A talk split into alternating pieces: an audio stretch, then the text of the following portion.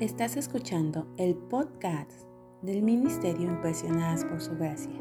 Nuestra serie actual es Cómo llegar a ser una esposa conforme al corazón de Dios, basada en el libro Una esposa conforme al corazón de Dios, escrita por la doctora Elizabeth George.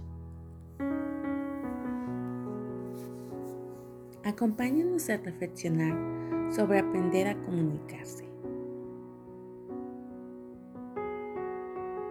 El título del episodio de hoy es Como una gotera continua.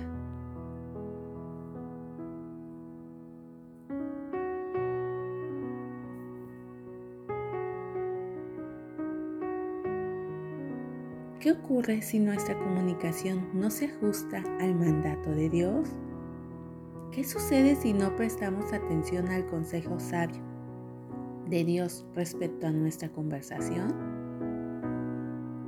Proverbios nos ofrece sus acostumbradas ilustraciones detalladas en los versículos siguientes. Cotera continua, las contiendas de la mujer. Proverbios 19:13. Mejor es vivir en un rincón del terrado que con una mujer resillosa, en casa espaciosa. Proverbios 21:9. Cotera continua en tiempo de lluvia y la mujer resillosa son semejantes. Proverbios 27:15. No lo dudo que ya lo captaste. El mensaje es una que una esposa quejumbrosa, malhumorada, regañona, camorrista y agra fastidia a su esposo del mismo modo que una gotera constante desespera y enloquece. De hecho, según lo declaran esos proverbios, no solo pueden fastidiar al esposo, sino alejarlo. Con el propósito de huir al imparable goteo de las palabras agrias y negativas de su esposa, un esposo preferiría vivir en el ático, en el patio, en la azotea, o por qué no en el desierto.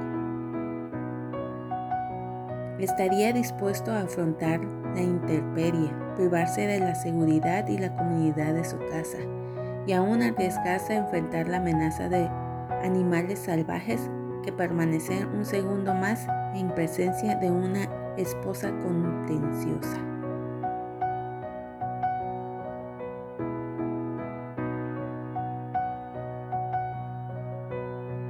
Y aquí tenemos el siguiente consejo práctico para añadir a nuestras fichas bibliográficas del fichero del saber.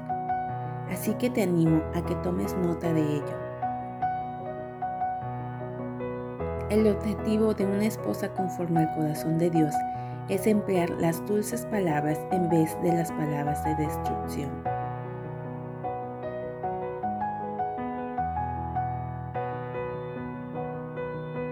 Por esto, te exhorto a examinar tus hábitos comunicativos. Pídele a Dios que te muestre si has caído dentro de la categoría contenciosa o si practicas la dulce conversación que caracteriza a una esposa conforme al corazón de Dios. ¿Te preocupas por ti o por tu esposo por ayudarle a seguir, respetarle y amarle? ¿Sabes escuchar o te la pasas gimoteando? ¿Tus palabras promueven una atmósfera de tranquilidad o parecen un torrente de destrucción?